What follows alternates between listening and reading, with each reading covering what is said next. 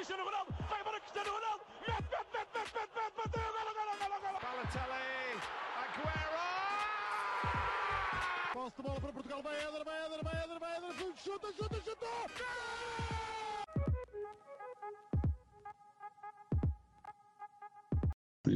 Podes começar. Calma, calma, calma. Gil não, ainda não apareceu aqui o temporizador. Ah, já está. Quando quiser, Gil, força. Olá a todos, sejam bem-vindos a mais um episódio do nosso podcast o Spanenka. Uh, estou aqui hoje com os mais que habituais João Blanco e Miguel Rocha.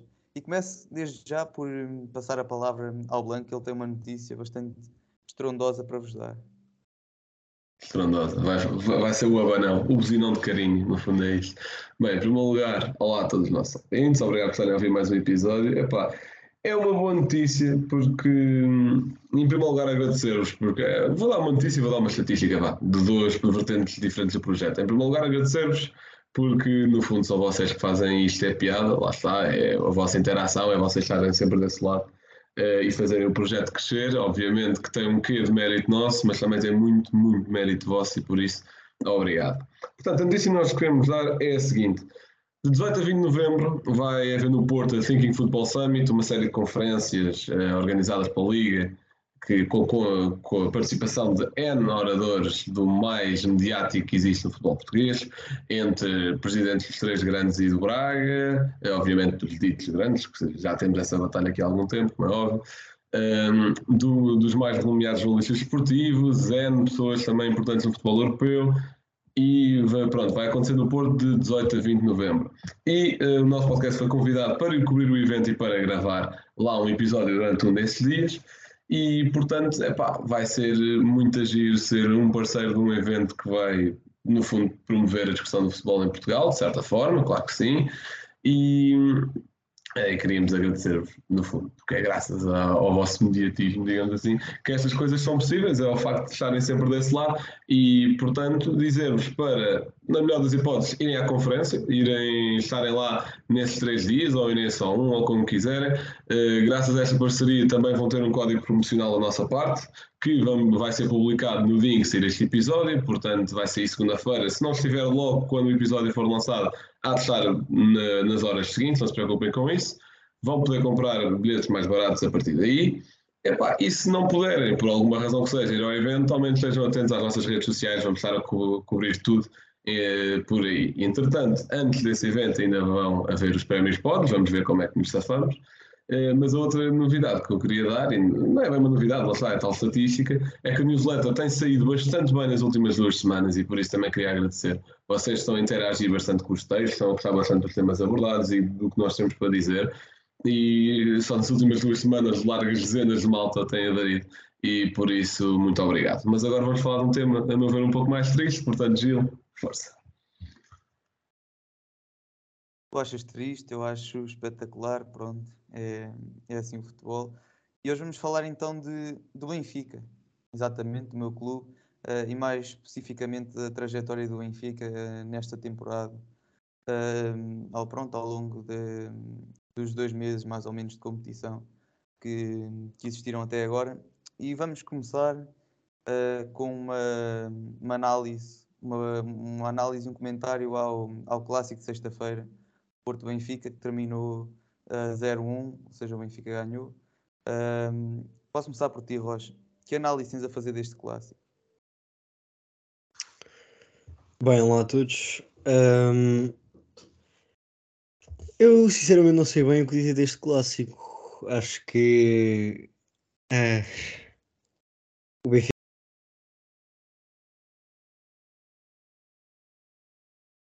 Cuidado, Homem, co- convinha teres o microfone ligado.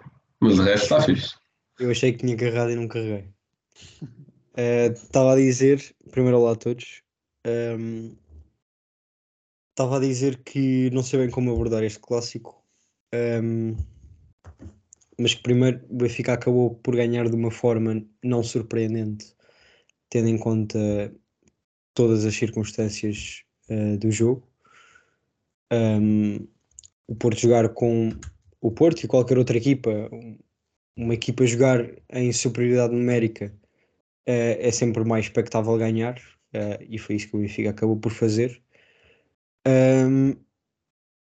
Mas eu acho que este clássico, para mim, eh, de, um- de uma, de uma visão completamente pessoal, serviu para mostrar, eh, mesmo com uma derrota e mesmo o Porto eh, tendo ficado a 6 pontos, ou o que é do Benfica, mesmo tudo na prática ter sido negativo, para mim mostrou que o Porto pode ser campeão. Ahm, porque o Benfica não é superior ao Porto. Isso foi o que eu percebi neste jogo. O Benfica não é superior ao Porto. E eu acho que se calhar não tinha prestado tanta atenção aos jogos anteriores do Benfica. Ahm, se calhar, pronto, vi contra, contra o PSG e outros jogos assim grandes, ah, mas se calhar não tinha prestado tanta atenção. E claro que quando é contra o nosso clube, acabamos por ver o jogo de uma forma muito mais atenta do que qualquer outro. Ahm, e, e eu primeiro até quando comecei a ver o jogo até pensei eh, ok, o Benfica está a, tá a jogar assim para o que dizem que o Benfica joga, está tá a ter um mau dia mas depois por comentários e não sei o quê não, aquilo é, é o que o Benfica joga Ahm, e para mim aquilo não é um super Benfica Eh, não sei se ficaram traumatizados com os últimos anos eh, e com as desilusões que tiveram dentro do clube Eh, mas acho que uma equipa deste nível é uma equipa a que o Porto esteve habituado nos últimos anos. E lá está, volto a dizer, o Benfica não é superior ao Porto. Ou, se quiserem de outra forma, não mostrou ser superior ao Porto neste jogo, mesmo quando teve a jogar com mais um, que foi a maior parte do jogo, foram 65 minutos. Ahm, e portanto, eu fiquei ainda mais convencido que o Porto pode ser campeão. Ahm, e que mesmo os outros títulos nacionais também pode lutar por eles. Um, não é que o Benfica está a fazer uma grande, uma grande temporada, porque isso, isso é óbvio, continua sem derrotas no, no campeonato, uh, também está muito bem na, na Liga dos Campeões e, portanto, está, está a ser uma época positiva. Agora, uh, uma época que seja suficientemente boa um, para vencer este campeonato uh, de forma, vamos dizer, tranquila, isso acho que é completamente absurdo e acho que o Porto vai dar luta até ao fim. E, e, lá está, aquilo goza-se muito com, com o Sérgio Conceição naqueles, naqueles tiros que ele tem assim no fim do jogo, na conferência de imprensa. Mas eu, quando ouço o, Sérgio dizer aquilo, noto que é uh, sincero e, e eu também já acreditava nisso antes dele o dizer, uh, porque acho que somos melhores. O Porto mostrou que é melhor que o Benfica. O Porto, se calhar, o Benfica pode acabar por ser mais pragmático em certos momentos e acaba por falhar menos um, contra, por exemplo, equipas mais pequenas, com que o Porto já escorregou e não devia ter escorregado, uh, e aí é que também se fazem os campeões. Mas em termos de confronto direto de equipas, o Porto é melhor que o Benfica e eu não tive dúvidas nenhumas disso neste jogo. Uh, não, tinha, não tenho dúvidas nenhumas que o Porto iria ganhar ao Benfica, sem sombra de dúvidas, se tivéssemos jogado 11 para 11. Uh, e mesmo jogando com menos um desde os 25, também não me surpreenderia se o Porto tivesse ganho este jogo, uh, porque podíamos ter ganho, podíamos ter marcado um gol logo no início do jogo, se não fosse aquela defesa absurda do, do Vlaco Dimos, que ele está lá para isso, é para defender, porque aquilo era, era um gol dado completamente, foi uma bola bastante colocada, foi uma, uh, a poucos metros dele, foi um- uma grande defesa, podíamos ter marcado logo aí, tivemos mais oportunidades para marcar, mesmo no fim do jogo houve a oportunidade de empatar, Uh, o gol do Benfica não vou dizer que caiu do céu, porque também teve uma grande oportunidade que acabou por falhar naquele cabeceamento do Rafa que mandou à barra. Um, portanto, acho que a conclusão é 11 para 11 o Porto ganhava, uh, 10 para 11 o Porto podia muito bem ter empatado este jogo. Uh, e volto a dizer, acho que o Benfica não é superior ao Porto.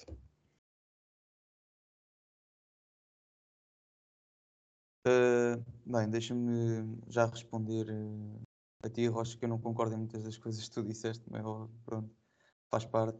Uh, quando tu dizes que 11 para 11 não tinhas dúvidas que o Porto ganhava, eu acho que isso aí é uma afirmação que não se pode fazer porque é puramente especulativa.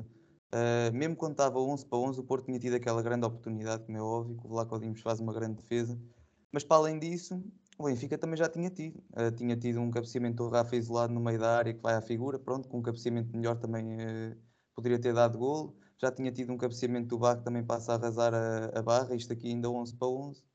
Portanto, eu acho que não é assim tão linear de que o Porto teria ganho ao Benfica. Mas também 10 para 11, o Benfica e o Porto tiveram os mesmos remates à baliza. certo? Uh, mas agora, se fores contabilizar uh, oportunidades claras, o Porto tem uh, aquela bola do Vlaco Dimos no início, tem um remate do, acho que é do Verón, já perto do final da segunda parte, passa ao pé, e tem o, Gilberto a rematar contra o Vlaco Dimos. São estas as oportunidades do, do Porto no jogo. O Benfica tem a do Auschwitz e depois do Rafa, que é na, no mesmo lance. Tem essa do cabeceamento do Rafa, tem o golo. Tem Mas o... a, a do cabeceamento do Rafa é, é a mesma, do Não, Alves. não, o Rafa tem dois, dois cabeceamentos, um à barra, que essa aí é uma das oportunidades, depois tem outro também, an- quando ainda estava 11 para 11, eh, que ele está no meio, mesmo ali eh, à frente da área, à frente da baliza, isolado e cabeceia à figura, pronto. Eh, é uma boa oportunidade, porque pronto, está está ali sozinho a cabecear. Eh, e depois ainda há um remate do Rafa na segunda parte, que acho que é um grande corte do David Carmo, e depois ainda há aquela oportunidade que o David Carmo ia fazendo um autogolo. Uh, portanto, acho que o Benfica teve bastante mais uh, oportunidades. Uh, pronto, lá está. É um jogo que eu acho que o Benfica venceu uh, com justiça, apesar de, como é óbvio, contra 10. Uh, mas acho que venceu com justiça, porque teve mais oportunidades, foi mais, finalizou melhor, foi mais pragmático. Portanto, mesmo não estando a fazer um grande jogo, porque isto no- já vi jogos bem melhores do Benfica, mesmo quando estava 11 para 11, mesmo quando estava 11 para 10, já vi jogos bem melhores do Benfica. Acho que o Porto também é uma equipa muito forte quando tem de descer linhas, acho que isso aí fica óbvio. Que o Porto é muito forte em contra-ataque e no ataque à profundidade e não, não tem problemas nenhums em descer as linhas e usar esse contra-ataque. Portanto, eu acho que o Benfica também teve eh, dificuldade, porque o Porto realmente é uma equipa que defende muito bem quando, quando desce as linhas. Eh, pronto, Blanco, vou-te passar a palavra. Mas desculpa, só, só mais uma coisa. Eh, a questão de descer as linhas, há- acho que há, há uma, há um descer as linhas por obrigação e um descer as linhas por opção. E este foi claramente um descer as linhas por obrigação, porque o Porto começou o jogo a pressionar alto. E mesmo quando estava a jogar 10 para 11, o Porto optava por, na saída de bola do, do Benfica, por condicionar a saída. Eh, continuava a pressionar alto. Quando- Pois, obviamente, que se o Benfica conseguia sair a jogar, eh, o Porto tinha de descer as linhas. E claro que é, claro que é bom eh, é fazer isso, tem, tem de o ser, obrigatoriamente. Não, mas também é muito bom a pressionar e, o Porto mostrou isso. Que acho que Claro. até na primeira parte o Benfica perdeu mais vezes a bola do que conseguiu sair a jogar com ela. Não, isso aí concordo plenamente contigo. Agora também, também acho que o Porto, quando, quando é preciso, também desce muito bem e, e fecha muito bem, porque podia realmente pôr-se todo atrás da linha da bola, mas mesmo assim deixar buracos por todo o lado e, e o Benfica marcar golos. Não, não foi isso que aconteceu. Também estou a dizer que defenderam bem. Ah, claro que fizeram bem a pressão no início, como é óbvio. Acho que o, os jogadores do Benfica também, sob essa pressão, não sei o que é que se passou, mas falhavam passos fáceis. Havia, ah, o Enzo, pelo menos, lembro-me, pá, aí três passos que, era, que eram fáceis e ele consegue falhá-los ah, na saída de bola. Deve ter sido por causa da pressão, como é óbvio. Pressão psicológica também de estar a jogar no Dragão. Ah, pronto, mas de qualquer forma, ah, acho que o resultado se, se acaba por ajustar. Mas, Blanco, fa- fala tu agora também um bocadinho. Bem, isso do lado bom, se é que algum lado bom já está fora da luta, é poder morrer ainda mais quando isto acontece. Portanto, eu percebo aquilo que o Rocha diz quando diz que 11 para 11 o, o Porto ganharia. Lá está, é muito especulativo, mas eu acredito que seria assim. Porque no Dragão, o Porto a pressionar alto como estava a pressionar no início, pá, provavelmente iria ganhar o jogo, porque o Benfica também não estava assim num dia propriamente bom, já se viu este Benfica a ser muito mais forte. Portanto, acho que o Porto até poderia ganhar o jogo. Porém, o Rocha esqueceu-se de mencionar algo pequeno, que é não importa tu até seres o Barcelona do Guardiola ou o United do Ferguson ou o que quer que seja, se tiveres um jogador que não quer estar em campo, que está a atribuir faltas à toa. Portanto, ok, matar transições, blá blá, só que os dois lancem com o Estáquio dá o pau no bar, a bola mal tinha saído da grande área do Benfica, eram faltas, não era preciso fazer ali. Portanto, é parvo. E aí o jogo muda completamente e é esse lance que dita o destino do jogo. Porque a partir daí o Benfica, epá, as oportunidades que cria não são totalmente flagrantes, não há assim. Tirando a daquela do Arsenal e aquela do Rafa que lá meio de trivela, algo meio estranho, e que a bola sai assim meio em rosca. Tirando isso e a do e a do gol, obviamente, não há assim grandes oportunidades, até se calhar se conta de forma mais ou menos igual aos do Porto e do Benfica. A questão é que o Benfica simplesmente é mais pragmático e tem mostrado isso a época inteira e é preciso ter essa capacidade de definição.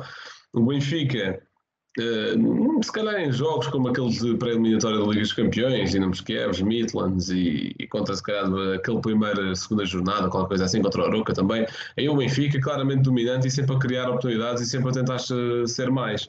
Mas agora, numa altura em que o Benfica já há muito desgaste físico no 11, porque sabemos que o Roger Schmidt não gosta de rolar muito, o Benfica limita-se a fazer aquilo que tem de fazer, ponto. Quer ganhar, levou os três pontos e está bom.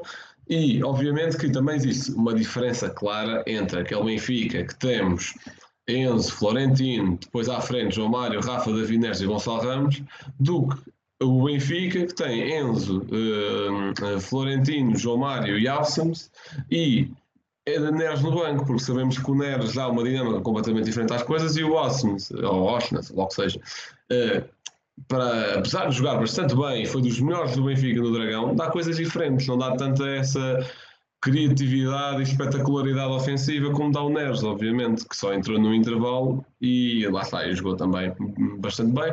Não tanto, não assumiu tão protagonismo como assumiram o Alcines e o Grimaldo, por exemplo, a meu ver, mas também jogou bem. E, e, acho que é um pouco por aí, acho que a vitória é justa, acho que o Benfica fez o seu papel, acho que o Porto se calhar até ganharia, entre aspas, facilmente se não fossem duas infantilidades do Eustáquio. Uh, certo. Pronto, uh, concordo com mais ou menos tudo também o que tu disseste. Uh, claro que ter o, o David Neres no banco ou ter o David Neres a titular é totalmente diferente. Apesar do Auschwitz ter feito um, um, excelente jogo, para mim um dos melhores uh, em campo. Uh, mas pronto, lá entrou na segunda parte e acho que desequilibrou bastante. É até ele que está na jogada do gol e que dá assistência. Portanto, esses jogadores também têm a de jogar nos, nos jogos mais difíceis.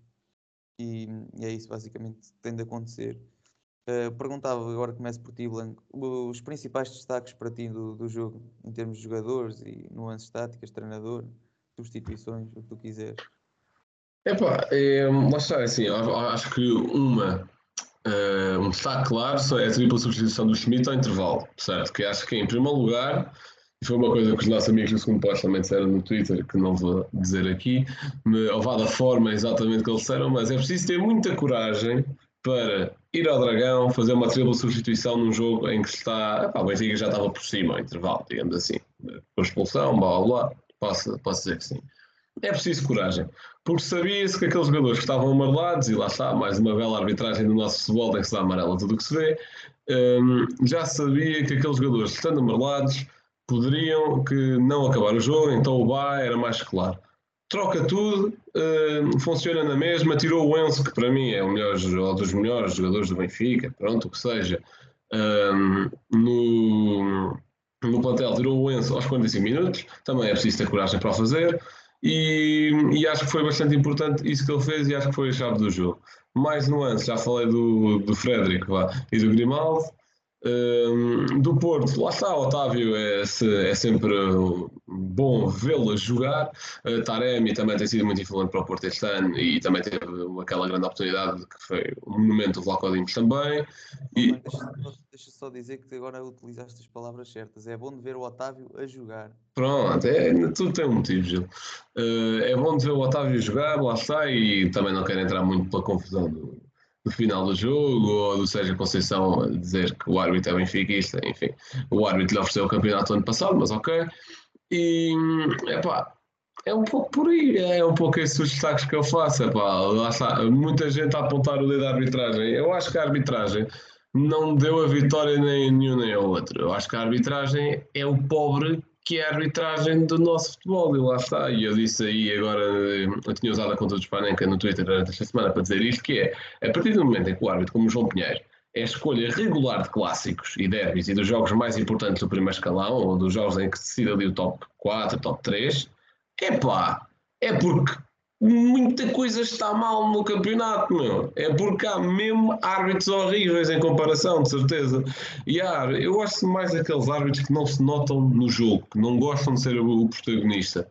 E há muitos árbitros assim, low profile, bons em Portugal. Mas infelizmente, sempre aqueles árbitros que nós sabemos de cor o nome, é exatamente pelo contrário. Infelizmente, porque também não dá jeito de dizer o nome dos bons. Enfim. São os teus destaques de- do clássico? Ah, bem, só aqui umas, um- uns aspectos antes.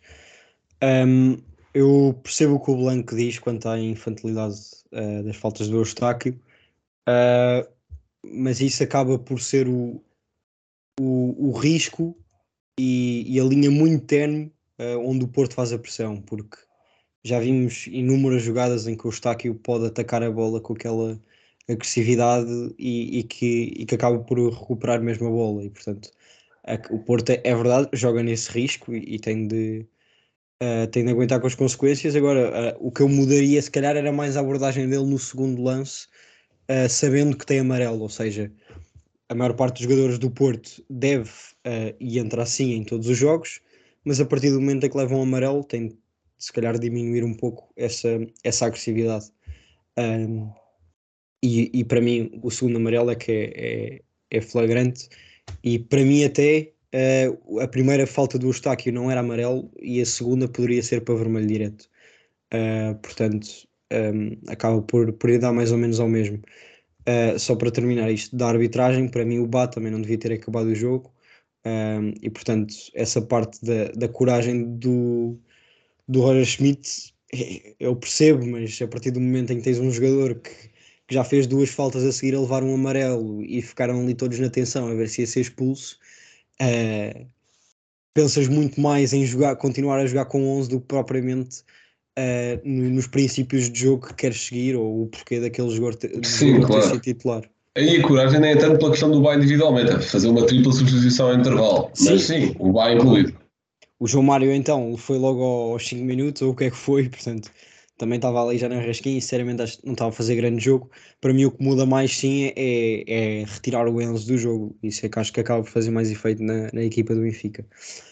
Uh, mas principais destaques um, para mim da parte do Benfica vai para o Vlaco Dimos. Uh, acho que aquela defesa no, no lance de mais perigo que o Porto teve acaba por, por mudar bastante o jogo, na minha opinião. Um, tudo tudo que viria a seguir disso, se tivesse sido gol, é, é tudo suposições, mas para mim muda completamente o jogo e, portanto, é, é um dos homens do jogo para mim e o outro tem, tem de ser o Rafa, pelos desequilíbrios que acabou por, por criar. é, soube decidir melhor do que costuma decidir, na minha opinião. Há ali um lance no fim, penso eu, já por volta dos 90 minutos, em que ele, o Uribe, coitado, até tive pena do gajo, por muito raçudo que seja, não é propriamente um velocista como é o Rafa, teve de ir atrás dele quase do, de uma área à outra num, num contra-ataque do Benfica, que acabou por, por defender bem, mas o Rafa a saber temporizar o jogo muito bem, uh, não se precipitar como costuma fazer, e depois pronto, uh, teve o gol e teve outra oportunidade que também foi flagrante, e portanto Rafa e Vlaco Dimos para mim acabam por ser os, uh, os homens do jogo do Benfica. Um, e da parte do Porto, uh, é o Otávio, como em quase todos os jogos. Uh, o Otávio jogou por dois e por isso é que, na minha opinião, não se notou tanta diferença o Porto jogar contra, contra 11 uh, por causa da pressão que o Otávio faz. O Otávio tem um pulmão como eu nunca vi. É, ele e o Uribe fizeram daquele meio campo como se estivessem a jogar com mais um. e portanto, para mim, do Porto também é o homem do jogo. Um, o Diogo Costa também esteve bastante bem, como já nos tem habituado ultimamente. E depois só mais uma nota para o David Carmo, que está a começar a jogar melhor, na minha opinião, uh, e já, já precisávamos disso. Um, só aqui um, um, reparo, ou seja, Conceição, na minha opinião, poderia ter feito entrar o Rodrigo Conceição mais cedo. Uh, acho que as alas do Porto já estavam muito cansadas, foram muito massacradas durante o jogo, até com a entrada do David Neres um, uh, ao, ao intervalo. Uh, entrou com, com a energia toda, enquanto os, os, os nossos defesas já estavam com 45 minutos uh, em cima, e portanto acho que podia ter feito entrar o Rodrigo Conceição mais cedo, eu teria o feito, mas é isso. Uh, certo, já agora vou, vou começar por pegar no, na arbitragem também, como, como vocês fizeram. eh, e dizer que eh, aquele lance, o primeiro amarelo do Eustáquio, para mim, não- para mim, se fosse a arbitrar, não dava amarelo, apesar de, pela- pelo rigor do árbitro na- durante o jogo todo, ter de ser amarelo, porque era o critério que ele estava a usar. Eh, e quanto ao segundo, concordo com o Rocha, aquilo é um amarelo no limiar do vermelho, mas pronto, de qualquer forma foi expulso. Portanto, de certa forma fez justiça, apesar de ter sido com duplo amarelo. Eh, quanto àquele lance do Bá, não consigo perceber como é que poderiam falar que o Bá teria de ser expulso quando nenhum daqueles lances é para amarelo. Ele já tinha um amarelo, não é por fazer mais duas faltas que tem de levar outro se nenhuma das faltas for para amarelo, não é? Eh, Isso, Pronto. isso eu acho, que- acho que tem a ver com o critério que o árbitro estava a levar, com os amarelos que o árbitro estava a dar, aquilo tinha de ser amarelo. E para mim também não é. Agora, com o critério que o João Pinheiro tem, eh, uma, uma das principais coisas dos árbitros é se tu inicias um, um critério no início do jogo, tens de o levar até ao fim. Eh, e portanto, não, não, Tanto isso a falta, a falta que ele fez, já não sei se foi sobre o Otávio, ehm, p- poderia não ser amarelo só por ser eh, no nosso meio campo, aquela que ele dá com a mão na cara, mas só por ser no nosso meio campo. Mas depois a do Evanilson já na área do Benfica, em que ele entra com a perna na diagonal em frente às pernas do Evanilson, pelo critério dele, aquilo é amarelo. Pelo critério dele, não pelo meu. Pronto, deixa-me só dizer que aquele do Otávio que ele leva com a mão na cara, eu nem, nem, nem sei se ele chegou a dar. Isso foi só foi com a ponta dos dedos, pronto, para mim nem era falta. Ah, o outro lance, consigo aceitar o que estás a dizer, que segundo o critério do árbitro poderia ter dado amarelo. Pronto, consigo aceitar, apesar de achar que não, que não é amarelo. Ah, pronto, avançando para, o- para os meus destaques, destaco também o Rafa, pelo gol, e acho que jogou bem, acho que segurou bem a bola, correu como ele gosta de fazer e definiu bem. Uh, destaco o Grimaldo, deu muita profundidade e qualidade no- nos passos para a área. Uh, o Auschwitz também, especialmente quando passa para o, para o meio campo, para 8, acho que deu critério a circular, a fazer passos longos, uh, passos interiores, também, também esteve muito bem. O Vlaco obviamente, por causa da- daquela grande defesa que, pronto, lá está, poderia ter mudado o jogo ou não, uh, mas de qualquer forma evita um gol, portanto é uma grande defesa. Uh, do lado do Porto, uh, destaco o Otávio, obviamente, faz um, um grande jogo, parecia que estava em todo o lado, uh, raçudo, a fazer cortes, a distribuir jogo. Uh, destaco também o Diogo Costa, que faz mais uma exibição segura, com aquela defesa ainda ao corte do David Carmo, que podia, pronto, podia ter sido autogol, aquilo é uma grande defesa. Uh, pronto, imaginem mais numa série de distribuições de bola que ele, que ele faz e que faz bastante bem com os pés. Uh, vou destacar também o, uh, o David Carmo, também faz um, um jogo positivo, uh, apesar de quase fazer aquele autogol, acho que é um jogo uh, bastante positivo. Agora, na parte dos treinadores, vou destacar o Roger Schmidt também, como o Blanco fez, com as três substituições, duas delas claramente porque os jogadores já estavam amarelados, o Bá e o, o João Mário, e a outra pela sua inteligência em decidir colocar-me mais um, um, homem para o ataque. Ou seja, ele, ele ali pensou: pronto, agora temos de ganhar este jogo, este jogo é para ganhar, e troca o, o Enzo e põe um homem de ataque, que foi o Draxler, uh, que na minha opinião. Mas o Enzo também já tinha amarelo. Sim, sim, sim, também é verdade, mas uh, imagina, eu acho que ele podia não ter trocado o Enzo, podia tê-lo podia tê deixado e continuado a jogar com, com três médios mais, mais interiores e não o fez, decidiu pôr um, jogador de ataque e tirar um dos médios. Foi corajoso, como vocês já disseram, se bem que o, pôr o Draxler a jogar, eu acho que aí o jogo teve quase equilibrado 10 para 10, sinceramente. Uh, depois vai lá que ele se lesionou e que com a entrada do Musa lá, lá voltou a estar 11, 11 para 10, mas ali durante 20 minutos acho que ainda teve 10 para 10. Uh, pronto, avançando, uh, vamos falar mesmo da, do que tem sido a temporada do Benfica. Uh, eu gostava de perguntar, começo por ti agora, Blanco, que nuances tático-técnicas vês no, no futebol do Benfica, para, muito diferentes deste ano para o ano passado? Bem, em primeiro lugar, este ano o Benfica joga a equipa grande. E com a equipa grande eu quero dizer ter a bola, querer assumir o jogo, etc. E lá. E também há dois Benficas do ano passado, que é o Benfica de Jorge Jesus e o Benfica de Nelson Veríssimo, mas vou pegar no Nelson Veríssimo, que é o mais recente. O Benfica de Nelson Veríssimo era baixar linhas, bola para o Darwin. O que nas Champions é muito bom, porque as equipas querem assumir o jogo e é isso que deu ao Benfica uma enorme preponderância na Liga dos Campeões e todo o mérito aí, certo? Mas para o Tugão é curto, pá. Para o Tugão é curto e daí empates e perdas pontos contra Vizelas e Famalicão e sabemos que, por exemplo, o Famalicão não fez uma época nada especial ano passado e foi roubar pontos ao Benfica, por exemplo.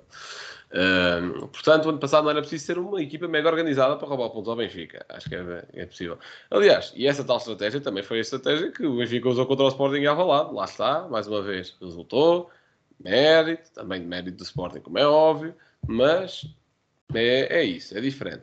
Este Benfica é um Benfica muito camaleónico, digamos assim. Consegue, um pouco a imagem do, do que o Porto tem sido nos últimos anos. Consegue se adaptar a diferentes. Um, a diferentes estilos de jogo, uh, sempre que tem sempre uma tendência para querer assumir o jogo na maior parte das vezes, seja o adversário o Caldas, seja o adversário o Barris Saint-Germain. O que também surpreendeu, lá está. Então, no jogo na luz, isso é claro. O PSG não estava preparado para lidar com uma pressão tão alta do Benfica, não estava à espera, não sabia o que fazer. Isso é 100% claro. Uh, portanto, é, e lá está, e também podíamos entrar em muitos muito mais pontos, e também há coisas que não são perfeitas. O Benfica não é uma super equipa invencível, há coisas que podem ser exploradas, e que, por exemplo, o Caldas uh, fez bastante bem.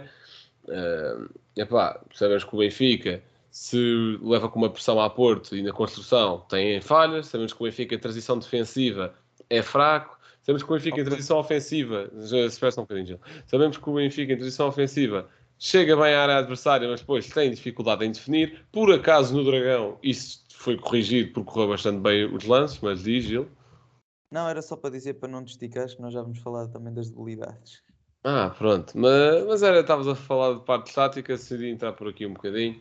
Uh, mas lá está, em termos de principais diferenças, obviamente também teres. Uh, obviamente que principais diferenças táticas também partem muito das qualidades dos jogadores que tu tens, que dos reforços, né?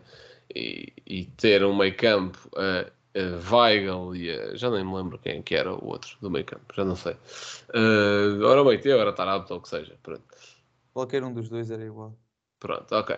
Obviamente, lá está, o Weigl sempre foi bom jogador pelo Benfica, mas ter o Tarabto ao meio ao lado é diferente de uma dupla com Florentino e Enzo, que para mim são só os dois melhores jogadores do Benfica. São esses dois. Pronto, os mais decisivos são os dois do meio campo. E, e lá está, é a minha opinião, e eu acho que é um pouco por aí.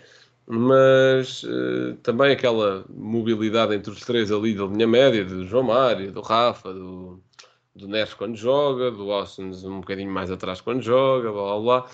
São tudo nuances táticas muito diferentes de qualquer coisa que o Benfica tinha o ano passado. E acho que passa um pouco por aí. Rocha, uh, fala também um bocadinho do que achas que mudou do Benfica do ano passado para este e pronto, as nuances uh, principais. Uhum. Um, acho que sinceramente o que acaba por fazer mais a diferença, a diferença uh, é o meio campo, é, é, o cérebro do Benfica e a chegada de Enzo e a reintegração de Florentino uh, acabam por ser das melhores decisões que o Roger Schmidt uh, tomou esta época. Um, se calhar também se pode abordar um pouco um, a recuperação que fez do Grimaldi e do Rafa, uh, que se pode dizer que o ano passado estavam no mínimo desmotivados, principalmente ali no fim da época. Um, e que isso acaba também por ser importante, porque Grimaldo já, já está no Benfica há bastantes anos e, e já se falou várias vezes em dar o salto para clubes maiores, seja um, é um jogador de, de grande qualidade. Um, e o Rafa também, uh, que agora ainda recentemente se retirou da seleção, supostamente para se focar no Benfica. Uh, e portanto essa recuperação do jogador também é muito importante.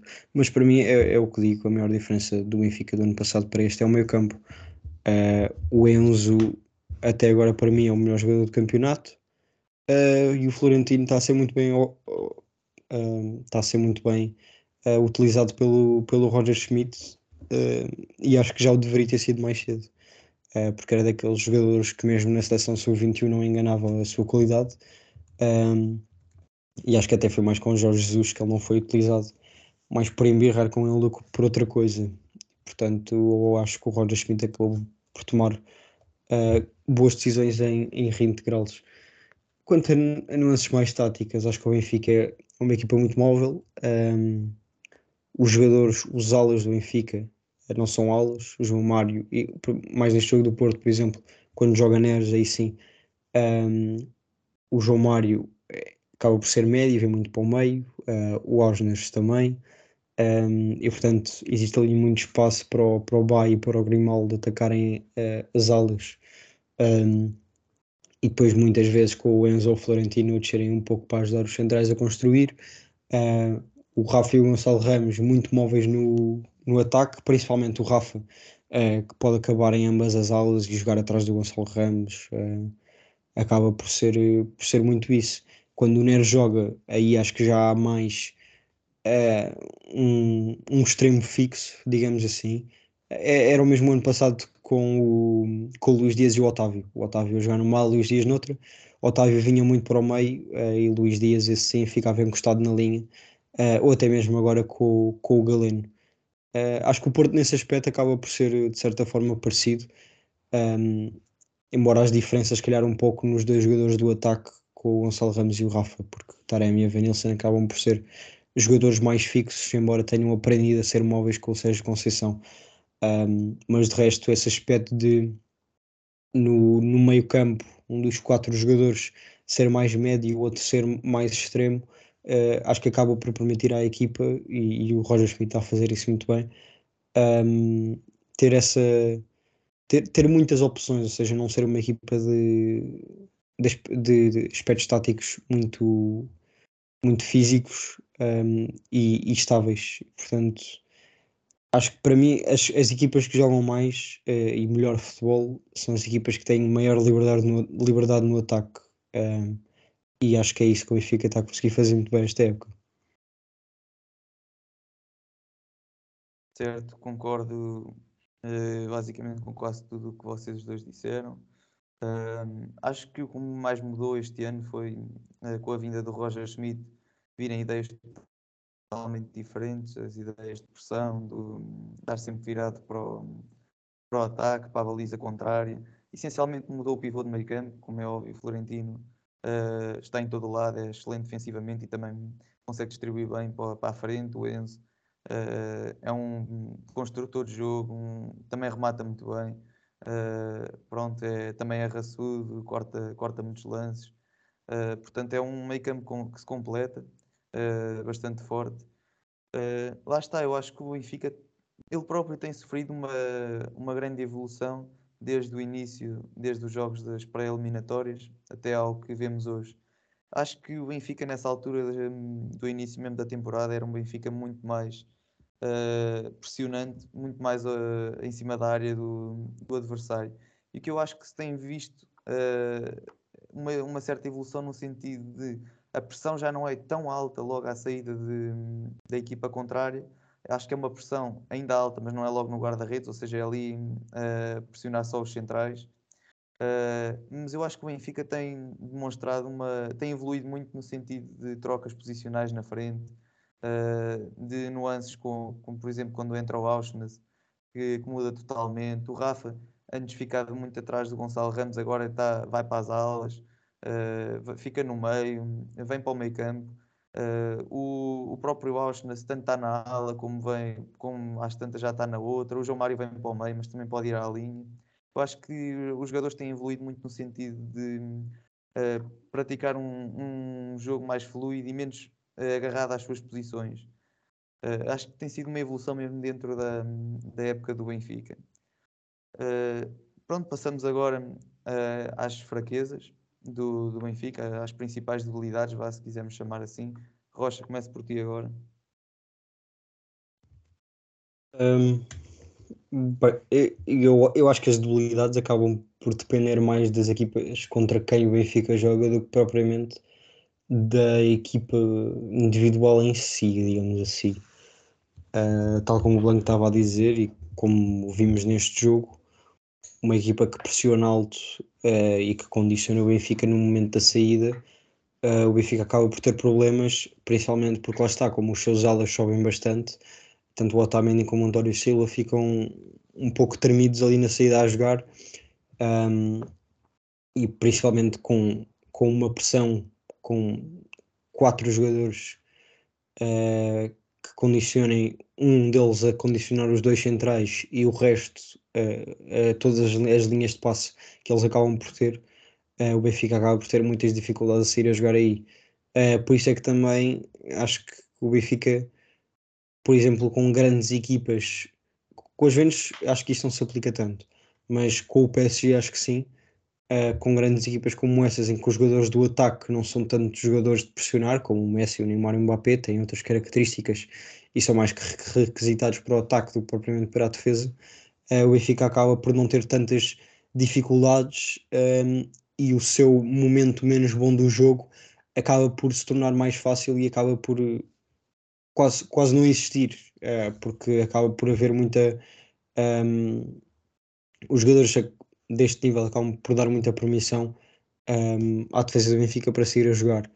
Uh, e portanto, a partir desse momento para a frente, o Benfica acaba por ser muito bom com as combinações uh, do Enzo e do Florentino uh, com os jogadores do ataque. Um, e portanto, eu acho que essa é, deve ser das únicas debilidades que o Benfica tem ao momento da construção contra equipas que saibam pressionar. de resto, acho que o Benfica é uma equipa muito completa. Uh, certo, e já agora uh, falo já dessa tua ideia. Uh, é perfeitamente verdade. Eu vi dos, dos poucos jogos em que este ano o Benfica é pressionado logo à saída. Por exemplo, a Juventus fez isso no início do jogo e se calhar por isso também marcou um gol. o, o Porto, obviamente, mas o Porto já sabe que é diferente, é no Dragão, é com aquela raça toda. claro que é difícil para qualquer equipa sair, sair a jogar. Uh, o Vizela também fez isso o Benfica teve dificuldades. Uh, portanto, de, das poucas equipas que. E o Caldas, depois estava a esquecer do Caldas também, que fez isso muito bem no início, pressão muito alta, que até me fiquei admirado, mas condicionou muito bem o Benfica. Acho que essa, quando as equipas fazem pressão bastante alta, o Benfica tem alguma dificuldade em sair. Acho que é uma coisa que ainda tem de ser trabalhada e melhorada, mas como é óbvio, pode, pode ser evoluída. Blanco, fraquezas que tu também notas neste Benfica? Pronto, já, já tinha falado um pouco delas há bocado. Uh, é um pouco essa questão da construção, concordo. Discordo até quando, quando dizem que o Benfica é uma equipa vá, completa. Obviamente temos de ter aqui algum grau de, uh, de complexidade na forma de como se aborda os segmentos do jogo, senão o Benfica não tinha 28 pontos em 10 jornadas. Claro que sim. Só que acho, por exemplo, que o Porto é uma equipa mais completa do que o Benfica nos vários momentos do jogo. Só que o Benfica, naqueles em que é bom, organização ofensiva, organização defensiva, bolas paradas, principalmente estes três, uh, raramente falha. É essa a questão. Pronto. O que depois mascara um pouco os erros na, nessa tal questão da saída a jogar, ou vá, nessa tal questão da organização ofensiva no primeiro terço do terreno, na questão de às vezes faltar, falta de, faltar definição na, nas transições ofensivas, havia algumas organizações das transições defensivas. Foi assim que o Benfica levou uh, os dois gols do Rio Ave a jogar em casa, por exemplo. Está bem que um deles é um do Guga que, que inventa o gol sozinho, mas o espaço nasce numa transição defensiva, lá está. Uh, e acho que é um pouco por aí. Eu acho que os bons do Benfica apagam muito dos maus, escondem muito dos maus, isso também aí é mérito do treinador por conseguir fazer com que essas debilidades não se notem tanto. Uh, certo? Uh, se quiserem agora uh, nomear alguns dos jogadores que estão em melhor forma do Benfica no, no início da temporada, Rocha. Uh, melhor forma, acho que acabámos por já tocar neles, tendo a acabar por ser, começando da defesa para o ataque, António Silva, que se começa por mostrar esta época e já cimentou o seu lugar no, no 11 inicial. Um, Veremos agora se com o Lucas Veríssimo quando ele voltar, que acho que até já não jogar na equipa B, um, ehm, quando ele voltar se vai conseguir roubar o lugar a algum dos centrais, uh, ou se Roger Schmidt vai optar por continuar com o Otamendi e António Silva, mas é claramente um dos destaques desta época. Um, ehm, o meio campo, no geral, Enzo e, e, Florentino, como já disse, para mim o Enzo até agora é o melhor jogador do campeonato. Um, ehm, e foi a melhor contratação que o Benfica fez esta época, sem dúvida alguma um, acaba por ser também dois destaques, e depois o Rafa, que acaba mais, mais pela diferença do ano passado do que propriamente do que anda a jogar. É, acho que ele já nos mostrou que tinha esta qualidade, mas a comparar com o ano passado acaba por melhorar bastante. E portanto, acabam por ser esses quatro. Certo, Blanco, os teus destaques também de jogadores, de melhor forma. Pronto, destacando aqui alguns jogadores, eh, são um pouco sempre. Se tivesse de fazer um top 3, era Enzo, Florentino e David Neres, por exemplo. António Silva também destacar, obviamente, é muito complicado, a miúdo da idade dele, que não tinha jogos como profissional, assumir-se assim, na equipa do Benfica, já tendo feito jogos contra os Juventus, já tendo feito jogos contra a PSG, e estando bem todos, obviamente que surge um erro ou outro, mas isso faz parte do crescimento e não vale a pena queimar o miúdo por aí. Também não vale a pena começar a já beatificá-lo em tudo o que seja jornal, é pá, porque isso só prejudica o miúdo, portanto acho que também não faz grande sentido. Uh, e pronto, e também antecipando um pouco aquilo que tu nos vais perguntar a seguir, que é que, é que, que jogador é que ele levaria para o Sporting, não contando com o cheat code do Enzo, né? Uh, é pá, tendo em conta as necessidades do Sporting. E, eu acho que o Blanco levava o João Mário, mas isso. Sim, as saudades que eu tenho quando ele parava os contra-ataques do Sporting. Bem, continuando. Um, epá, tendo em conta as necessidades do Sporting, se calhar um central até era, seria o que faria mais sentido. E nesse sentido, epá, num bom dia, voltando à forma em que estava, seria Lucas Veríssimo, atualmente António Silva. Mas, tendo em conta que, epá, que eu adoro ver o Florentino jogar, seria Florentino. Certo, pronto, já te uh, entusiasmaste e já, disse, já respondeste à minha próxima pergunta, não há problema. Uh, pronto, eu ainda vou destacar os jogadores que eu acho que estão na melhor forma que o, o Vlaco Godimos. Acho que tem, tem evoluído muito, especialmente no jogo de pés. Nota-se que ele melhorou já bastante com o Roger Schmidt em relação ao às últimas épocas. Acho que isso aí é bastante notório, portanto vou falar no Vlaco Godimos. Uh, o Grimaldo também, apesar de em muitos jogos ser discreto, ele faz joga, não, não, não comete quase erros, faz jogos sempre hum, certinhos, em alguns jogos evidencia-se, dá assistências, uh, faz golos, portanto também acho que está a fazer um bom início de temporada. Uh, o Florentino e o Enzo, pronto, isso aí é, é um bocado óbvio, já, vocês já falaram também. Uh, o Rafa, também porque evoluiu muito com, com o Roger Schmidt, uh, até no sentido de já não ter uma posição fixa. Antes o Rafa era extremo, agora não, não sei o que é que é o Rafa. Um, pode jogar em qualquer uma daquelas posições extremo, uh, atrás do avançado, até, até se calhar avançado poderia jogar, como é óbvio, não para ficar na área, mas uh, num estilo de avançado móvel.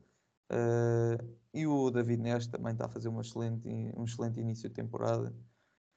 Várias assistências, acho que já leva seis assistências, cinco golos, portanto também está, mesmo quando está uh, lesionado, mesmo tirando esses jogos, ele já leva excelentes números, portanto uh, é notória a importância do David Neres até agora na, na temporada do Benfica.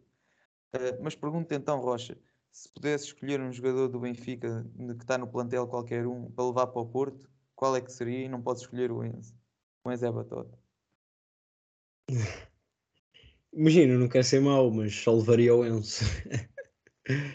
uh, de todas as outras posições, o único que eu ponderaria pela qualidade e não pelo jogador, ou seja, uh, seria o Grimaldo, uh, mas tendo em conta também algumas coisas que ele já mostrou da parte profissional do ano passado, prefiro o Zaidu, que mesmo não tendo muita técnica, é dos jogadores mais trabalhadores do Porto.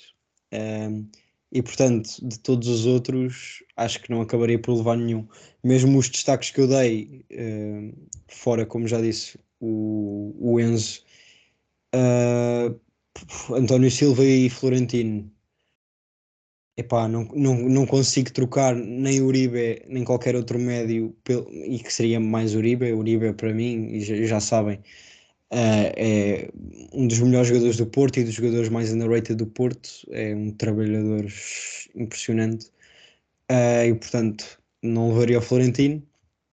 E o António Silva, que mesmo sendo um destaque, acho que ainda não não, não é merecedor de um lugar no 11 inicial deste Porto. Uh, e, portanto, o único que levaria era mesmo o Enzo para fazer parceria com o Uribe. Pergunto só uma coisa: preferias o Fábio Cardoso ao António Silva? Nesta fase, sim. O Fábio Cardoso tem a jogar e, e, aliás, estamos aqui a falar de Fábio Cardoso, o Pepe está lesionado, não era o Pepe o titular. Certo, certo, certo, certo. Pronto, mas queria só saber com, com o Fábio Cardoso. Eu tenho muita dificuldade em trocar jogadores do Porto por, por jogadores de outros clubes. é, di- é di- é difícil, mas é, obviamente os jogadores que andem a jogar bem.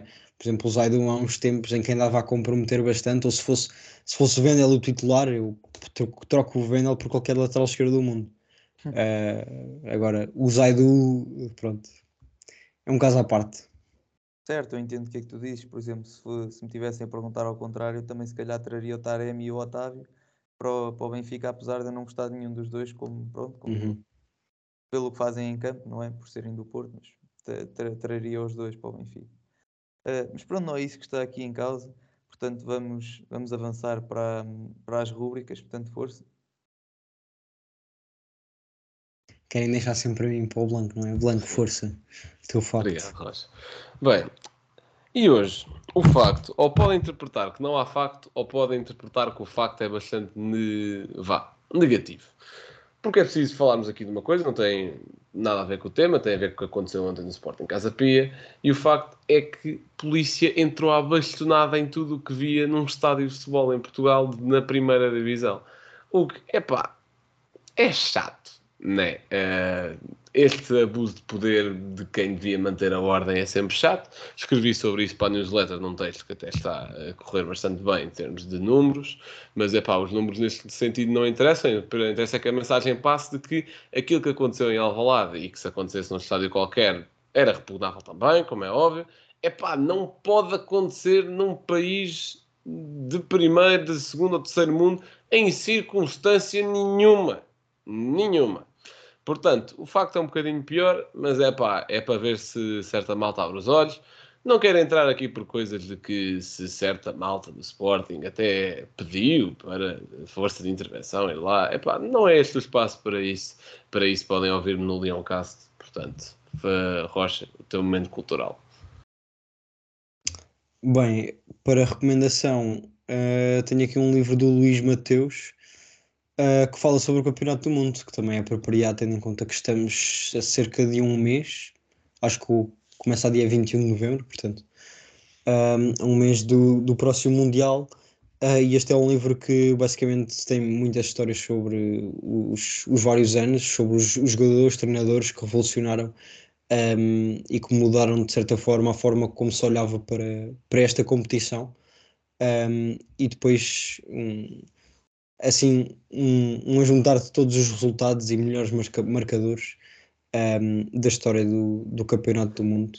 Acaba ser- sempre por ser aquele olha, o Blanco arranjaria aqui muitos factos de certeza. Portanto é essa motivação para, para lerem. Uh, Gil, o teu comentário semanal.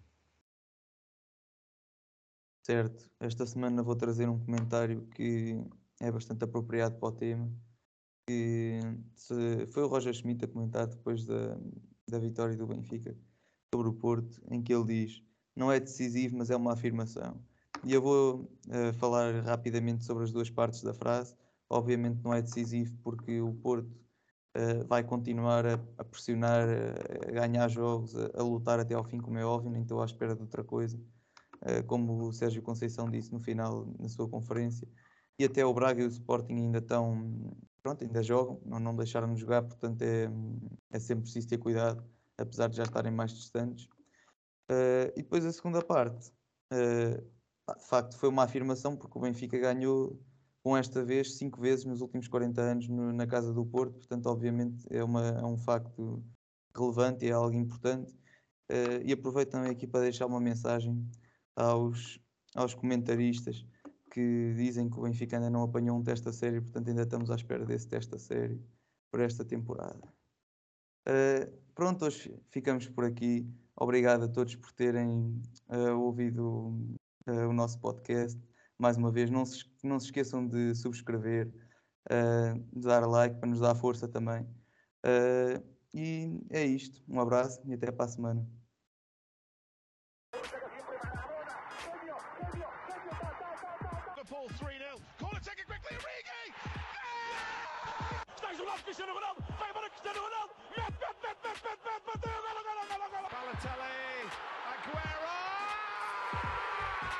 Bola para Portugal, vai Éder, vai Éder, vai Éder, vai Éder, chuta, chuta, chuta! Gol!